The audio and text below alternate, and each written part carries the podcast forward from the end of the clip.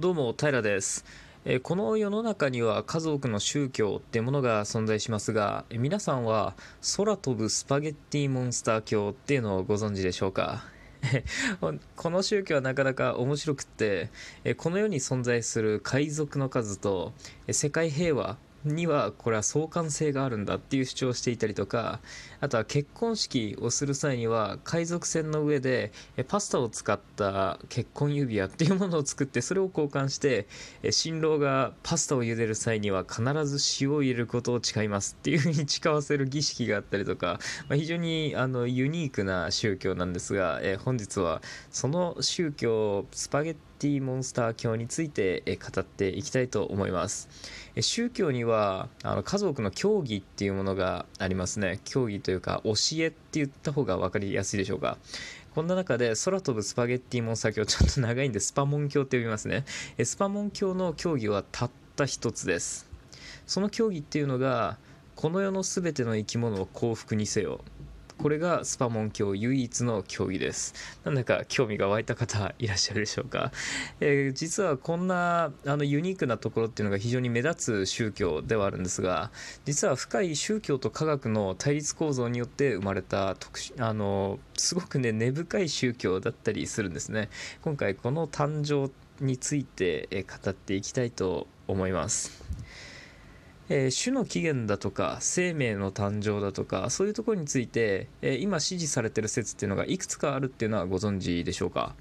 僕らがよく知ってるところだと進化論とかっていうのがその一つに数えられるわけですけどまあ宗教的なところで言うと神によって全ての生命は創造されたっていう創造論とかいうのがあったりとかまた最近で言うと高次元生命体とか高次元知能の介入があって我々人間っていうのは作られたんじゃないかっていうあのインテリジェンスデザイン論っていうのが最近あったりしますね。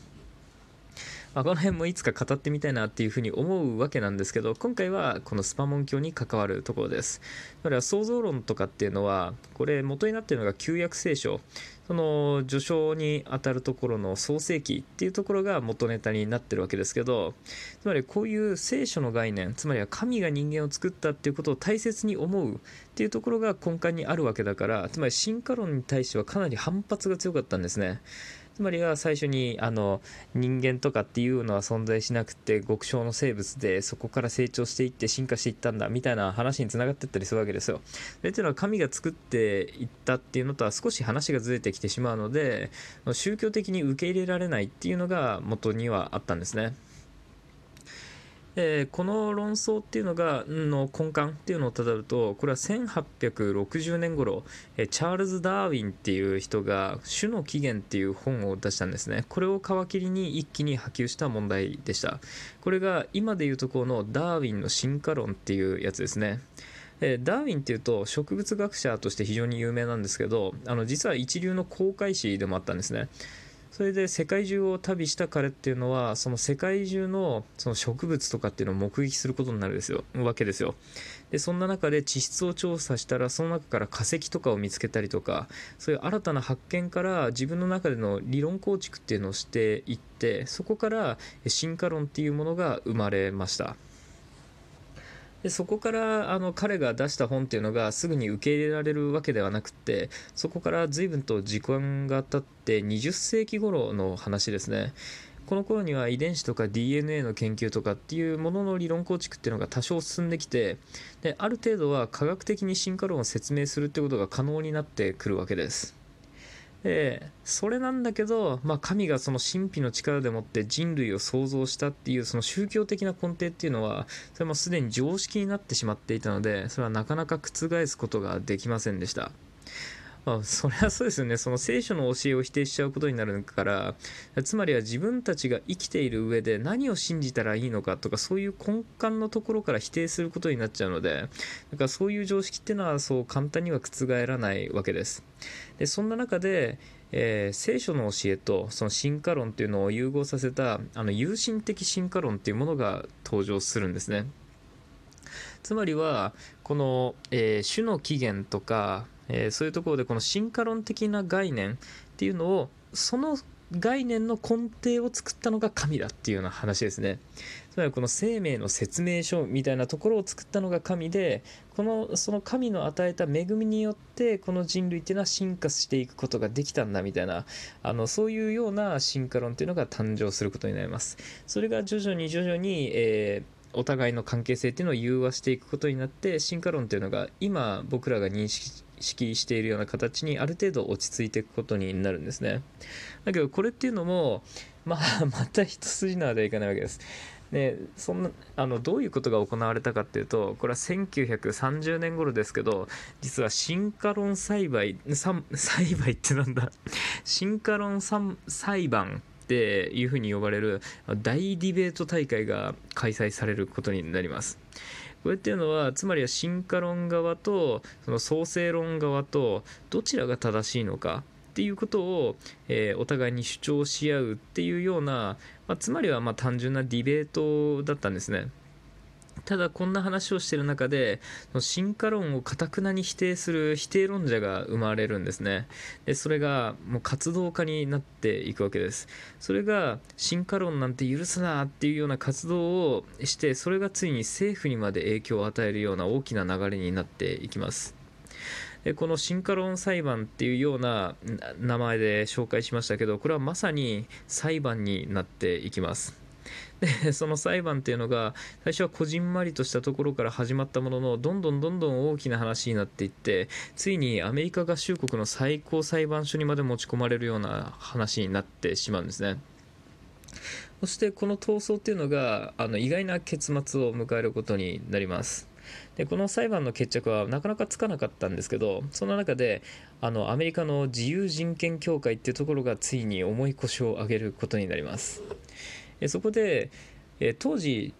こんな争いをしている中で進化論の教育っていうのは結局のところ禁止されてたんですね。でそれに対抗するべくこの自由人権協会っていうのがわざとその進化論教育を推進して逮捕されるための志願者っていうのを公募するんですよ。これとんでもない話ですよね。日本でやったら絶対に許されないんじゃないかと思いますけど。でそんな中で1人の男に白羽の矢が立つことになります。そしてその男は、えー国公立の学校で進化論を教えそしてあのやはり逮捕されることになります。進化論を教えた罪で逮捕、うん。まあ、なかなか複雑な気持ちになりますけど、えー、まあ、つまりは逮捕されたことになりますね。その人がジョン・スコープスという人です。進化論とかそういうところについて調べていたりとか教科書を見てるとそれスコープス裁判っていう言葉が出てきたりするんですけどそれはつまりこの作戦によって自ら志願したジョン・スコープスという男が関わった裁判のことをこのスコープス裁判っていうふうに呼ぶんですね。でこの裁判の図式っていうのは非常にシンプルでつまるところ聖書の教えを主張する検察側と、え、進化論を主張する弁護側が対決するっていう図式になってたわけなんですね。そしてこの世論っていうのはもともとその創生論側それは神の神や聖書の教えっていうところにあの非常に偏っていたわけですからこれっていうのは結局検察側が勝利することになりました。つまりは聖書の教えを主張する検察サイドが、えー、勝ったんですね。なんですけどこの裁判の内容っていうのが非常に興味深くてこの弁護側っていうのが非常に理性的であの巧みな話術とか尋問っていうのを繰り広げたものだから民衆っていうのが徐々に弁護側の方が好印象になっていったんですね。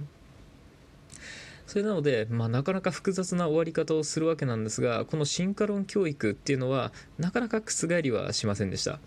それなんだけど事情が変わることになります。何が起きたかというとこれは1950年代の話ですがあのソ連が宇宙開発計画でスプートニクという宇宙船を打ち上げてそれの打ち上げが見事成功しました。